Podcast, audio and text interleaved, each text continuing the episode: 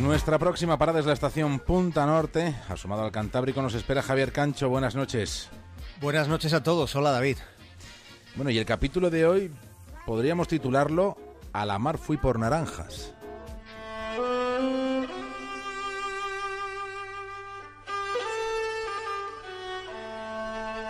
Va a terminar el año sin nubes en el horizonte del Cantábrico. No las habrá en los próximos 10 días. Por estas tierras del norte ya no volverá a llover hasta 2017. El año que viene, con nubes o sin ellas, si ustedes quieren, seguiremos sacando la brújula para contar historias desde aquí, desde este lugar que está junto a un faro, en lo alto de un acantilado. No muy lejos de aquí, pero más hacia el interior, más cerca de Picos de Europa, en un pueblo llamado Pintueles, nació un muchacho al que llamaron Angelín, esto fue al comienzo de la década de los 30.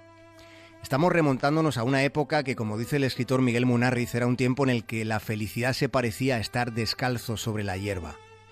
Sobre la hierba en lo alto del monte, o en las profundidades del valle, se descalzaba Angelín cuando el orvallo lo permitía. Con seis años y sin adultos que custodiasen, subía Ángel a la montaña con su amigo Mariano, que era niño como él, pero además de niño, Mariano ya era pastor de ovejas. Asturias verde de montes y negra de minerales. Terminaba el año 37 cuando Angelín se quedó sin padre, que se desplomó para siempre delante de un pelotón de fusilamiento. Ángel se quedó sin padre y sin infancia. Abruptamente se le llevaron sin despedirse del paisaje de ese cielo impasible, vertical e inquebrantable. Pasó unas semanas en un orfanato en Gijón con sus dos hermanas. Aquello fue un cataclismo emocional para un niño que solo tenía seis años. El disgusto fue tan enorme que se puso enfermo. A Ángel le subía la fiebre, mientras del cielo bajaban las bombas. Con fiebre y de noche le llevan al puerto del Musel. Allí a él y a otros niños le suben en un barco de carga, le embarcaron con su hermana mayor que solo tenía un año más que Ángel.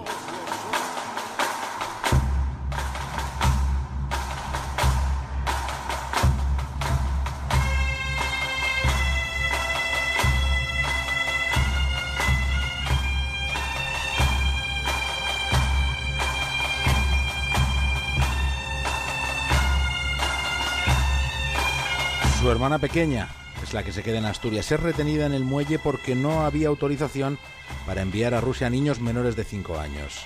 Su hermana pequeña terminaría en un hospicio en Oviedo, en un lugar que todos hemos visto por televisión. Ese hospicio estaba en lo que hoy es el Hotel de la Reconquista.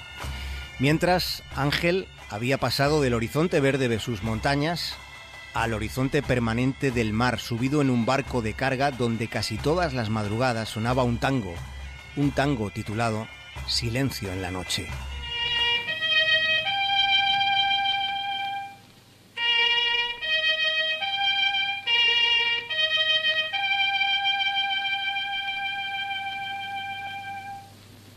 Silencio en la noche, ya todo está en calma.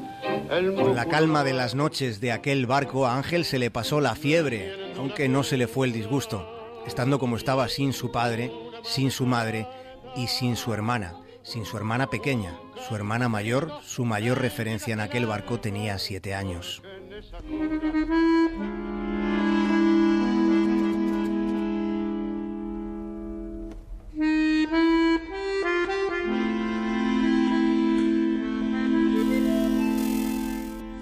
Ángel, su hermana y el resto de niños españoles que iban en aquel barco llegaban a lo que entonces era Leningrado y hoy es San Petersburgo.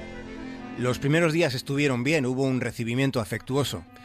Pero la vida no es fácil en tiempos de guerra, sin padres, sin amigos, sin los paisajes en los que la hierba crecía bajo los pies descalzos de la infancia.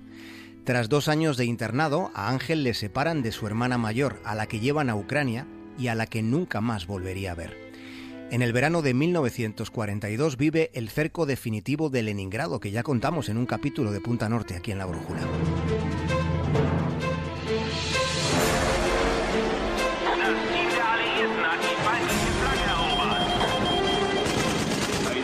Aquella situación que Ángel vivió en primera persona fue la historia de la resistencia ante el asedio de los nazis.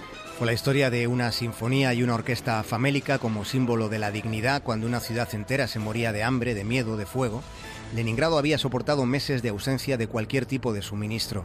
Sus habitantes comían desde ratas hasta personas muertas, y mientras se agonizaba de inanición la Luftwaffe, la aviación nazi percutía cada día y cada noche con un bombardeo implacable. Des canons à longue portée lancèrent des tonnes et des tonnes d'explosifs au cœur de la ville.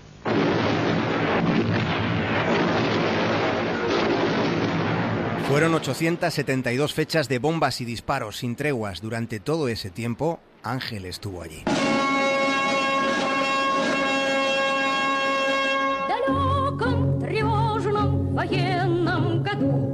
Estuvo allí cuando una orquesta fue capaz de interpretar una sinfonía y transmitirla a toda una ciudad que estaba rodeada por tropas del ejército alemán. Fue la número 7 de Sostakovich, aquella obra que requería una gran orquesta con ocho trombas, seis trombones y dos arpas, y lo que había eran vestigios de músicos incapaces de sostener los instrumentos que tenían que tocar. El 9 de agosto del 42 se fijó la fecha de un concierto furtivo, y Ángel estaba allí cuando en la fecha señalada el concierto comenzó.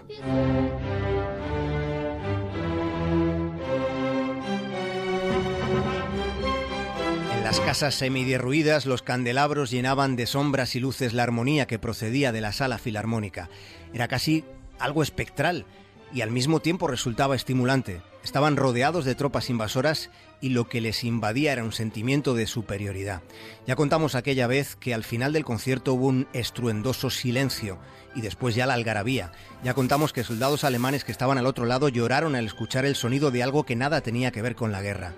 Después de toda esta experiencia tan intensa y de la posibilidad que se le dio, Ángel empezó a tocar el piano.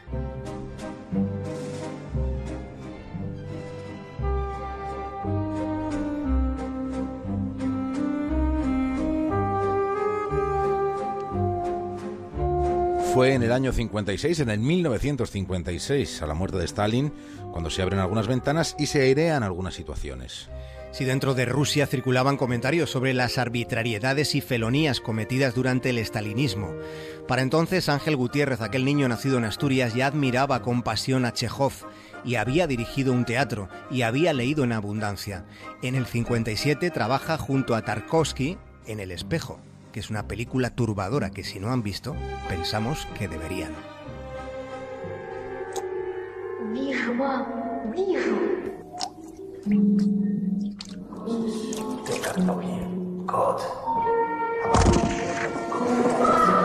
Su vida en Rusia transcurre entre el cine y las tablas de los escenarios. Aunque su obsesión acabó siendo un guion sobre la odisea de los niños españoles de la guerra que no consiguió filtrar entre los tapones de la censura soviética. El guion estuvo 10 años, 10 años en el limbo de los censores. Aquella obra frustrada se titulaba A la mar fui por naranjas, que es una canción popular asturiana.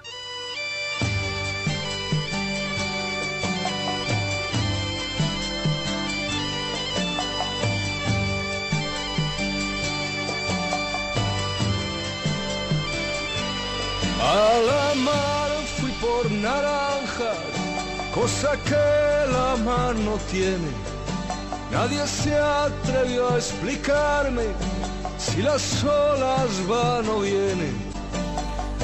Ángel Gutiérrez, nuestro protagonista de hoy, está considerado un indispensable en el teatro ruso. Aquí, en Madrid, dirigió, a su regreso a España, el Teatro Chekhov. Fue catedrático emérito de interpretación en la Escuela Superior de Arte Dramático y fue el depositario del método Stanislavski y fue su transmisor aquí en España. Esto es lo que fue. Hoy es un gran desconocido. Nosotros hemos traído aquí su historia a la brújula, la hemos traído por el escritor Miguel Munarriz. Dice Munarriz que la vida de Ángel Gutiérrez es una oportunidad para la novela o para el cine. Y también añade que en Asturias ninguna autoridad le recibió nunca como se merecía. Asturias, si yo pudiera, si yo supiera cantarte. Asturias verde de montes y negra de minerales. Javier Cancho, hasta mañana. Un abrazo, David. Yo soy un hombre del sur polvo, sol, fatiga y hambre. Hambre de pan y horizontes. Hambre bajo la piel resecada, ríos sólidos de sangre y el corazón asfixiado sin venas para. Los ojos ciegos, los ojos ciegos de tanto mirarte. Sin verte Asturias lejana, hija de mi misma madre. Dos veces dos has tenido ocasión para jugarte.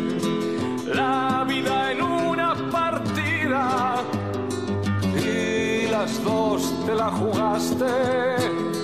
¿Quién derribará ese árbol de Asturias ya sin ramaje? Onda Cero, La Brújula, David del Cura.